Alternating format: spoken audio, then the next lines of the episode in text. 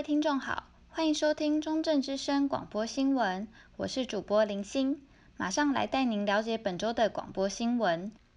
首先，先带大家了解本周的第一则新闻：中正大学随处可见可爱的狗狗们逛大街，但其实这些毛小孩并非校犬，而是校园流浪犬。就让我们带您了解校园流浪犬的议题吧。校园中的毛小孩，校园流浪犬。在中正大学，我们时常可见的犬只们都统一称之为流浪犬。目前，保生社会透过 TNR 为主，TNA 为辅来进行犬只管理，也会提供校园流浪犬简易医疗。而校内的环安中心也有设置犬舍，提供受伤或是有需求的犬只休息和隔离。虽然校园流浪犬的管制与照护是由校内的宝贝生命社去执行。但当毛小孩因为占地盘的习性而追车，或甚至伤害他人时，又该由谁负责？保生社员工关监送养的林君珍表示，保生社会先审核事件，盘点人力资源，并看状况来决定要怎么处理。若是无法处理，则会联络相关单位。嘉义市政府建设处农林畜牧科约雇人员的黄小姐也表示，流浪犬没有责任归属的问题。如果校方有通报哪几只狗是有主动攻击性的，机关这边也会协助把狗带走。因此，除了透过保生社适当的管制与宣导，学生自身也应具有对于流浪犬的基本概念，才能确保能共创人犬双赢的校园生活。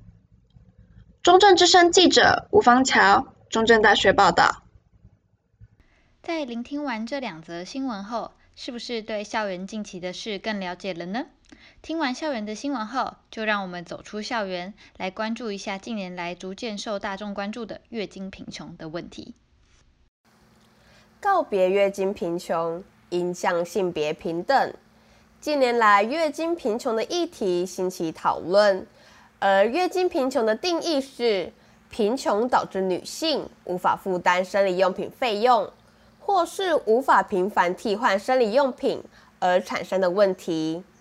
但是台湾民众对于月经贫穷的认识不一，也对国内外相关政策没有共识。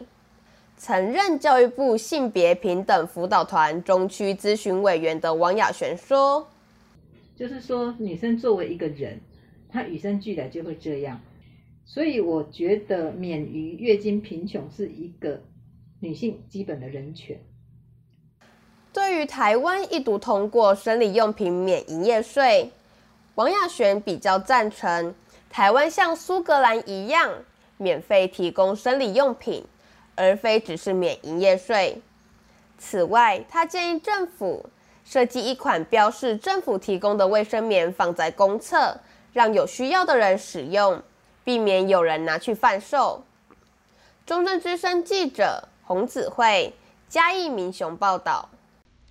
月经贫穷这个议题确实值得我们深思，希望大家透过这则新闻能有所启发。接下来要跟大家介绍的是台湾小农在自产自销上的困境与因网络兴起所带来的转机。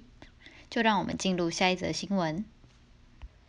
跟着时代脉络走，小农也可以很科技。随着时代进步，农产运销环节出现了贩售商、集货商、批发商、零售商，更有传统批发市场、物流中心、量贩店等等复杂的供销体系。因此，台湾小农时常面临谷贱伤农、盘商剥削的困境。为摆脱种种制约，许多小农开始尝试自产自销。选择以自产自销贩售农产的农民林文生表示。他会做自产自销，是因为刚开始都把自己栽种的农产品交给市场拍卖，然而拍卖回来的价钱跟他们想象中的差非常多，因此选择以脸书自产自销的方式贩售农产，并且因网际网络的兴起，再加上社群媒体的广泛，网络成为小农自产自销上的一大助力。小农可以在社群媒体上创立销售网站，建立自有品牌，提高农产品的价值。传统老一辈农民在销售上多以贩售给盘商为主，就算以自产自销的方式贩售农产，也多是路边叫卖贩售，难以建立自有品牌与独特性。而网络给予小农在自产自销上另一片天空，希望台湾农业在网际网络的促进下能够蓬勃发展。中正之声记者林欣嘉义鹿草报道。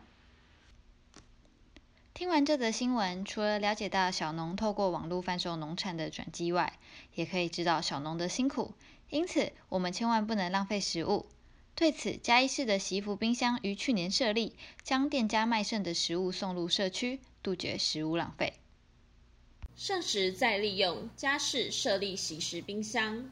嘉义市喜食冰箱在去年成立，市府团队和社区借鉴台北市南机场社区的成功案例，募集大型量饭店或面包店等店家的剩食，放入喜食冰箱内，供社区民众领取。以金钟社区为例，每天下午三点，社区会到大型连锁量饭店领取捐赠面包，食物下架后会历经分类筛选、封口，并打上食用期限贴条，最后才开放民众领取。为了保证食品安全，管理人员需在一个小时内完成这些动作。若有未领取完的食物，金钟社区发展协会理事长杨文俊说：“我会利用呃邻长，哦，请邻长来来把这些面包哦拿到拿到比较远的的的那个个领去发放。除了照顾到行动不便的长者，也会分送给因害羞不敢来拿的民众。”事实上，这类型的膳食冰箱在许多国家都能看到它的身影，例如英国、西班牙等国家。嘉义市社会处科长李义军表示，目前嘉义市的惜食冰箱运作都十分良好，也渐渐得到许多社区的认同，希望可以拓增惜食冰箱的据点。中正之声记者曾佩瑜嘉义市报道。以上是本周的广播新